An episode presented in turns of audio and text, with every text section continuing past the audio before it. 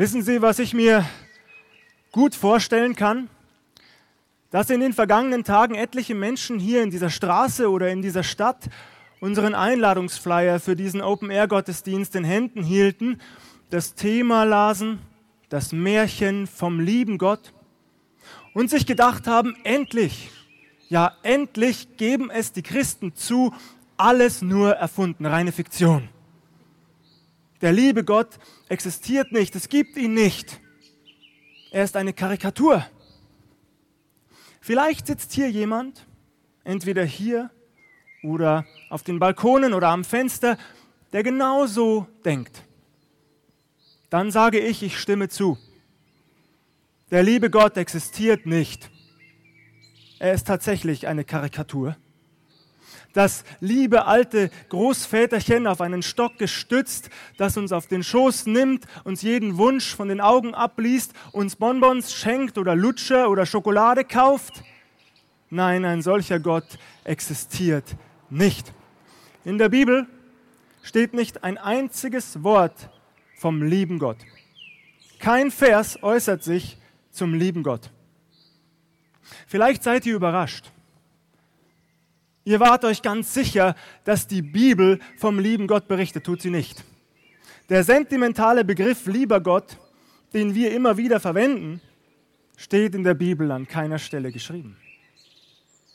Aber, und was für ein großes Aber das ist, die Bibel, sie berichtet Seite um Seite von einem allmächtigen Gott. Sie berichtet Seite um Seite von einem lebendigen Gott. Sie berichtet Seite um Seite von einem heiligen Gott. Sie berichtet Seite um Seite von einem gerechten Gott. Sie berichtet Seite um Seite von einem liebenden Gott. Und dieser Gott, den die Bibel uns schildert, dieser einzigartige, fantastische Gott, den die Bibel uns schildert, ist meilenweit von der Karikatur des lieben Gottes entfernt, den sich unsere Gesellschaft selbst zusammengezimmert hat, nach unseren Wünschen und Bedürfnissen. Und ich möchte die Gelegenheit nutzen, uns in den kommenden Minuten von diesem einzigartigen Gott zu erzählen, uns ihn vorzustellen. Und um zu begreifen, wie dieser Gott ist, was ihn so einzigartig macht, müssen wir dringend auf Jesus Christus blicken, auf ihn schauen. Das werde ich anhand weniger Verse tun. Wir werden dabei Zeugen einer Gerichtsszene werden. Und vielleicht fragt ihr euch, wieso ausgerechnet einer Gerichtsszene, weil sich daran, beziehungsweise am weiteren Verlauf dieser Situation, unser Schicksal entscheidet. Ich lese aus Matthäus 26, Matthäus Evangelium Kapitel 26, zunächst Vers 63, hier steht geschrieben. Aber Jesus schwieg still. Und der Hohepriester sprach zu ihm, ich beschwöre dich bei dem lebendigen Gott, dass du uns sagst, ob du der Christus bist, der Sohn Gottes. Ganz kurz zum Hintergrund der damaligen Zeit. Die Juden, sie erwarteten den Messias, tun sie heute noch. Und sie hatten damals zur Zeit Jesu eine ganz konkrete Vorstellung, was für ein Mann das sein sollte. Sie erwarteten einen weltlichen Herrscher, einen König, einen politischen Anführer, einen militärischen Oberbefehlshaber, der sie aus der Unterdrückung durch die römische Besatzungsmacht befreien sollte. Der Staat Israel sollte wieder unabhängig sein. Und diese starke Führungspersönlichkeit sollte genau dafür sorgen. Doch dann kam Jesus. Und Jesus war nichts dergleichen. Jesus wollte kein menschlicher König sein, das war nie sein Anspruch. Jesus war kein Politiker, kein Diplomat, erst recht kein militärischer Oberbefehlshaber, der andere in blutige Schlachten führen wollte. Nein, nein. Und Jesus ist auch nicht das, was wir heute aus ihm gemacht haben. Ja, wir gestehen ihm zu, er war ein revolutionärer Anführer. Ja, wir gestehen ihm zu, er war ein begnadeter Wunderheiler. Ja, wir gestehen ihm zu, er hat fantastisch gepredigt, viel besser, als ich es heute Morgen jemals könnte. Er hat Menschen mit seinen Worten gefangen nehmen, vielleicht sogar manipulieren können. All das lassen wir noch gelten, nicht wahr? Doch Jesus war nichts dergleichen. Was war sein Anspruch? Die Bibel ist hier ganz klar. Hören wir weiterhin. Jesus sprach zu ihm, du sagst es. Auf die Frage des hohen Priesters, bist du der Sohn Gottes? Da antwortet Jesus ganz klar, du sagst es selbst. Mit deinen Worten bestätigst du es, ich bin Gottes Sohn und damit Gott gleichgestellt. Ein ungeheuerlicher Anspruch. Aber der zieht sich durch die gesamten Evangelien, durch das gesamte Neue Testament hindurch. Jesus hat nie geringer von sich gedacht als ebenso. Er ist Gott selbst. In ihm begegnet uns der lebendige Gott selbst. Er kommt uns nahe. Er kommt uns entgegen. Im Johannesevangelium wird das besonders deutlich. Siebenmal lesen wir die sogenannten Ich bin-Worte Jesu. Nun fragt ihr euch vielleicht, nun fragen Sie sich, naja, was ist an Ich bin-Worten so besonders? Wir verwenden diese Wörter immer und immer und immer wieder in unserem Alltag. Ich bin der Benjamin, ich bin 37 Jahre alt, ich bin verheiratet, ich bin Familienvater, ich bin so froh, dass Bayern München wieder deutscher Meister wird. Ich bin, ich bin, ich bin. Immer und immer und immer wieder kommen diese beiden Wörter aus unserem Mund. Was macht sie aus dem Munde Jesu so besonders? Wenn er sagt, ich bin das Brot des Lebens, ich bin das Licht der Welt, ich bin die Tür, ich bin der gute Hirte, ich bin die Auferstehung und das Leben, ich bin der Weg, die Wahrheit und das Leben, niemand kommt zum Vater denn durch mich, ich bin der Weinstock. Was macht diese Worte so besonders aus dem Munde Jesu? Jeder Jude damals wusste sofort, was Jesus damit sagen wollte. Denn er verwendet hier den einzigen Namen, den Gott sich jemals selbst gegeben hat. Alle anderen Namen haben wir Menschen ihm gegeben. Einen hat er sich selbst gegeben und der lautet auf Deutsch eben Ich bin. Ich bin, der ich bin. Jesus verwendet diesen Namen Gottes ganz selbstverständlich für sich. Und jeder Jude damals wusste sofort, was für ein ungeheuerlicher Anspruch dahinter stand. Hier macht sich jemand selbst zu Gott. Und genau dafür wird Jesus ja auch angeklagt. Der hohe Priester fragt ihn frei heraus, ja, er beschwört ihn regelrecht, interessanterweise bei dem lebendigen Gott, nicht bei einem lieben Gott, bei dem lebendigen Gott, bist du der Christus? Hast du das von dir behauptet? Stimmt es, was man hört? Und Jesus bestätigt es. Du sagst es. Ich bin es. Und dann fügt er einen Satz an, bei dem es mir immer wieder eiskalt über den Rücken läuft. Er sagt, doch sage ich euch, von nun an werdet ihr Sohn, sehen den Menschensohn sitzen zur Rechten der Kraft und kommen auf den Wolken des Himmels. Wir kommen darauf gleich zurück. Betrachten wir kurz den weiteren Verlauf dieser Gerichtsverhandlung. Der hohe Priester zerreißt sein Gewand. Er sagt, wir bedürfen keiner weiteren Zeugen mehr. Wir haben es alle aus seinem Munde gehört. Dieser Mensch hat Gott gelästert. Sie schleppen ihn zu Pilatus, dem Statthalter der damaligen Zeit. Auch er wird ihn verhören und am Ende zum Tode verurteilen. Jesus wird ausgelacht, verhöhnt, verspottet, er wird angespuckt, er wird ins Gesicht geschlagen, er wird auf schlimmste Art und Weise gedemütigt werden, ausgepeitscht und am Ende ans Kreuz genagelt.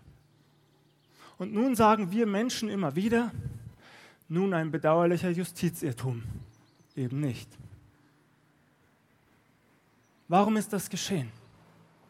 Warum erträgt Jesus all das? Warum? Nun für sie und mich, für dich und mich, aus lauter Liebe. Hast du das gewusst, dass Jesus Christus dich liebt so sehr, dass er bereit ist, diese Schmach und diese Schande auf sich zu nehmen?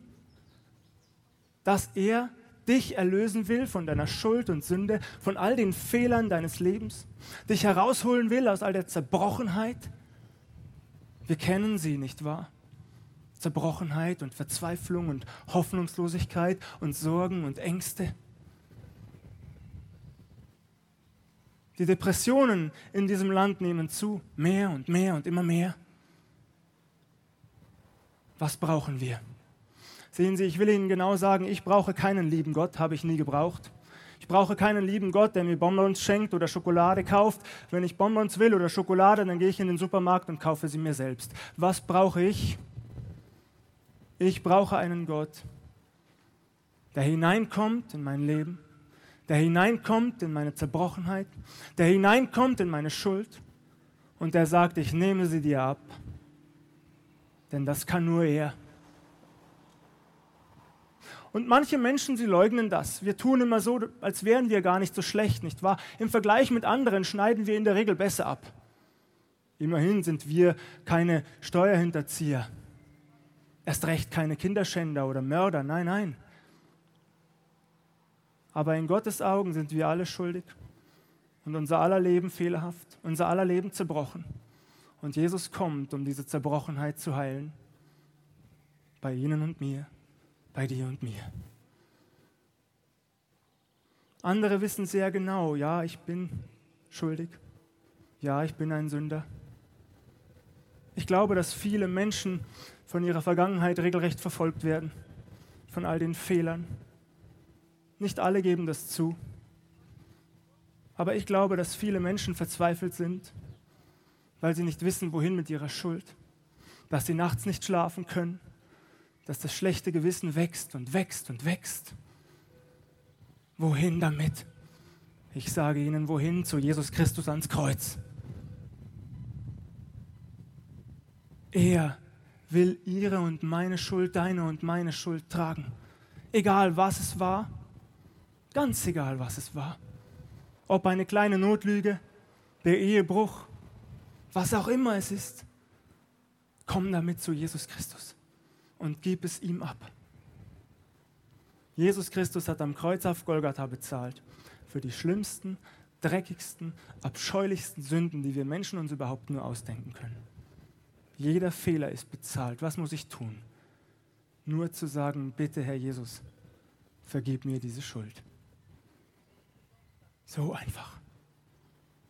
Und doch so schwer, weil uns unser Stolz oft im Weg steht, nicht wahr? Heute Morgen bitte ich jeden hier, der dieses Wort hört, dass wir unseren Stolz überwinden und zu Jesus kommen und durch ihn ein neuer Mensch werden. Die Bibel sagt, du kannst eine neue Kreatur werden in Jesus Christus. Und alles, was du tun musst, ist, ihn um Vergebung zu bitten, weil er dich liebt. Noch einmal, er liebt dich so, wie du hier bist. Und er kennt deine Vergangenheit und er will sie ausräumen und er will dich frei machen. Das wünscht er sich für dich. Kein schlechtes Gewissen mehr, keine schlaflosen Nächte, keine Verzweiflung, Freiheit. Die Bibel sagt, wo der Geist des Herrn ist, da ist Freiheit. Wenn Jesus in dein Leben kommt, dann kannst du das erfahren, was Freiheit bedeutet. Gott sei Dank dafür. Nun müssen wir allerdings doch auf den Vers zurückkommen, den ich gelesen habe, doch sage ich euch, von nun an werdet ihr sehen den Menschensohn sitzen zur Rechten der Kraft und kommen auf den Wolken des Himmels. Was bedeutet das? So sehr Jesus Christus uns liebt, jeden von uns hier, so gerecht wird er am Ende sein. Jesus sagt es hier selbst, er wird wiederkommen auf den Wolken des Himmels. In wenigen Tagen erinnern wir uns an Christi Himmelfahrt. Auch da wird es bekräftigt werden von zwei Engeln gegenüber den Jüngern. Den Jesus, den ihr in den Himmel habt auffahren sehen, er wird so wiederkommen auf den Wolken des Himmels. Und ich glaube, dieser Tag ist nicht mehr fern. Das bedeutet, die Zeit läuft ab. Nun sagen Sie, na ja, muss das sein? Muss das so deutlich gesagt werden? Willst du hier die Angst schüren? Nein, will ich nicht. Aber meine Verantwortung ist, ganz klar zu sagen, was geschieht, wenn sie Jesus Christus ablehnen. Wenn sie Jesus Christus ablehnen und er kommt wieder, kommt er als Richter für sie und mich. Er liebt sie von ganzem Herzen und er will das nicht, aber so wird es geschehen, wenn sie sein Geschenk der Vergebung ablehnen. Und deswegen bitte ich Sie, kommen Sie zu Jesus, solange dafür Zeit ist. Geben Sie ihm Ihr Leben, übergeben Sie ihm Ihr Herz. Er will Sie retten und er will ihnen die, Öf die Ewigkeit öffnen. Das kann nur er. Gelobt sei er dafür. Amen.